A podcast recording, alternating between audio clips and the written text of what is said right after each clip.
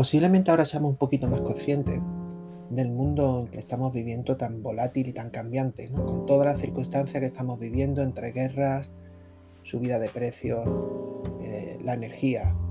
Ese mundo que antiguamente se denominaba como buca, que son las siglas de volátil, incierto, cambiante y ambiguo, y que desde el año 2020 James Casio le puso el nombre de la terminología de Bani, ¿no? Es, esa intentando hacer ver que nos estamos enfrentando a esa era del caos. Ese acrónimo de Bani, que era de, en castellano de frágil, ansioso, ese mundo no lineal e incomprensible. Este mundo que ha hecho que las reglas del juego hayan cambiado y que las organizaciones tengan que moverse en un nuevo contexto. Y esto, como es lógico, influye en el empleo y en especial en la selección de personal. Todas las organizaciones vamos a tener que poner foco en las siguientes variables. La agilidad, para poder optimizar tiempo y ser más eficaces en el día a día. Los tiempos ya no van a ser los mismos y a mayor organización, más rápido nos vamos a tener que adaptar a las nuevas circunstancias del mercado. Luego está la transformación digital, que gracias a las tecnologías y a las posibilidades que ésta nos va a ofrecer, vamos a poder mejorar tiempo, vamos a poder simplificar y automatizar procesos eliminando lo que sobra, esa grasa que tenemos muchas veces en las organizaciones, lo que nos hace lento, lo que nos hace burocrático, además de no aportar valor. Y va a hacer que nos centremos en lo que realmente importa, las personas. En definitiva, nuestros clientes externos e internos.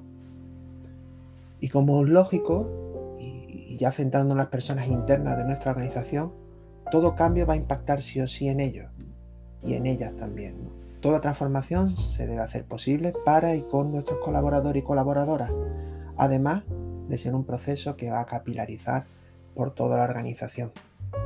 Viendo estos tres componentes, yo creo que ni, que decir tiene que el rol protagonista que tiene el Departamento de Recursos Humanos en general y de la organización en particular es de adaptarnos y que la adaptación como tal se convierta en una realidad.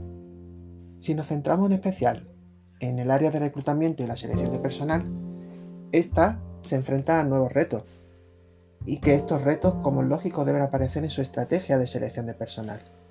A continuación quiero enumeraros algunos de ellos.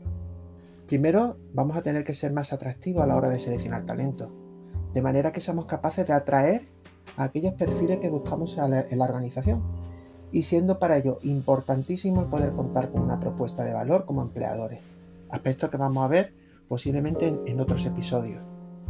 Además, vamos a tener que disminuir los plazos del proceso de selección. Como los cambios son constantes, los procesos de selección también. Por tanto, debemos tener candidaturas válidas en la mitad de tiempo que hace unos años. También tendremos que mantener la eficacia a la hora de seleccionar talento, no podemos bajar la guardia. Tenemos menos plazo, pero esto no implica que tengamos que seleccionar al primero o la primera que pase por la puerta. Los resultados de los procesos de selección deben mantenerse, por lo que encontrar a los mejores deben ser nuestro objetivo. Además, esta búsqueda la vamos a hacer en un entorno de escasez de talento, que esto es paradójico, en un entorno de crisis económica es raro que podamos hablar de escasez de talento. Pues sí, es cierto, escasean talento como pueden ser los perfiles STEM, que es el acrónimo en inglés de las palabras ciencia, tecnología, ingeniería y matemática. Perfiles que quieran trabajar en algunos sectores. En el último año 2022 han sido el sector de la hostelería o el sector de transporte o perfiles cualificados en general. Ya se hablaba y os recomiendo que leáis eh, el blog de recursos humanos de RRHH Digital, que en junio del 2022 nos hablaba del drama de la escasez de talento que están pasando algunas organizaciones. Os aconsejo que le echéis un vistazo. Además, también tendremos que evitar robos y fugas en mi plantilla, como es lógico. Si debido a que haya escasez de talento, el movimiento y robo de este de una empresa a otra, pues ha ido aumentando. De hecho, los datos hablan casi de cifras de un 300% en los últimos años. Esto implica que no solo se debe poner un ojo en la seleccionar talento, sino en fidelizar y contar con una, una buena propuesta de valor que haga que nuestras colaboradoras y colaboradores se quieran quedar en nuestra casa. Luego también tendremos que mirar el talento de manera global. El talento ya no es, ya no es local. El talento está en cualquier lado del mundo. De las pocas puestas que podemos decir que, nos ha dado esta última pandemia del COVID es que hemos aprovechado y hemos visto el sinfín de posibilidades, también con algunas desventajas, que nos puede ofrecer el teletrabajo. Además de la posibilidad que nos ha dado de actualizarnos en el uso de las competencias digitales, para hacer videoconferencias, para formaciones online, para el uso de programas de seguimiento y control. En la actualidad, más del 60% de las entrevistas de trabajo tienen un componente digital. O bien se usa el WhatsApp para contactar con candidatos y, enviar una propuesta, el uso de las videoentrevistas, los test online, gracias a la multitud de ventajas, de agilidad y ahorro de coste que les ofrece a las organizaciones. Como estamos viendo, estos nuevos retos han propiciado que los departamentos de selección de personal tengan que adaptarse y deban poner en marcha nuevas actuaciones que sin la ayuda de la digitalización serían totalmente imposibles. Entonces, ¿por qué es importante que si alguno de vosotras o de vosotros eh, estáis enfrentándose o estáis en un aula o queréis orientar a personas en empleo, tengáis que ser consciente de ello. En primer lugar, porque creo que es importante que el alumnado sepa que los departamentos de recursos humanos van a pensar más en digital, sin, sin perder el foco en las personas, pero van a pensar mucho más en digital.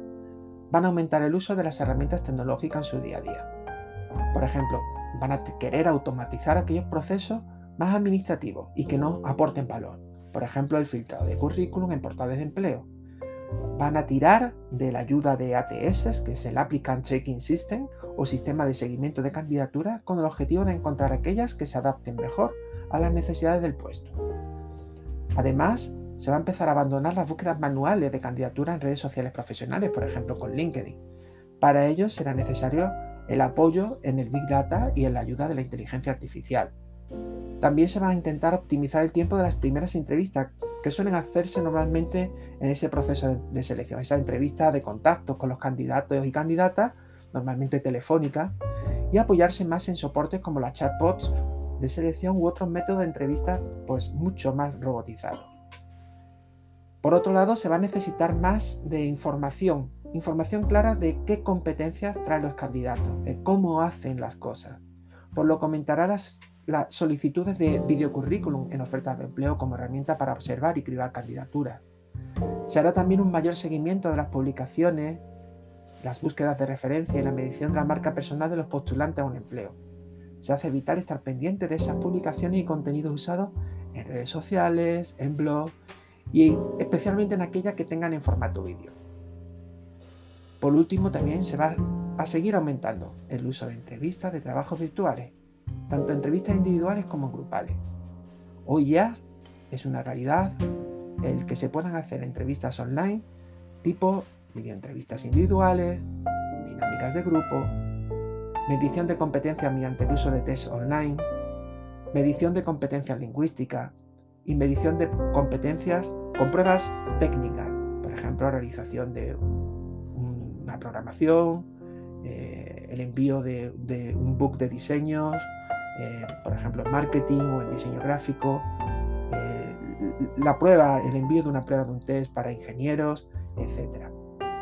Con lo cual, las entrevistas pasan a ser un componente virtual como una de las primeras opciones debido al ahorro de tiempo, el ahorro de, agendas que tenemos muchas veces y la posibilidad de contactar con ese talento como hablábamos con anterioridad a nivel global. Esto y mucho más es lo que vamos a ir desarrollando en este tipo de post y vamos a ir viendo en ediciones posteriores. Espero que haya sido de vuestro interés y seguimos en contacto.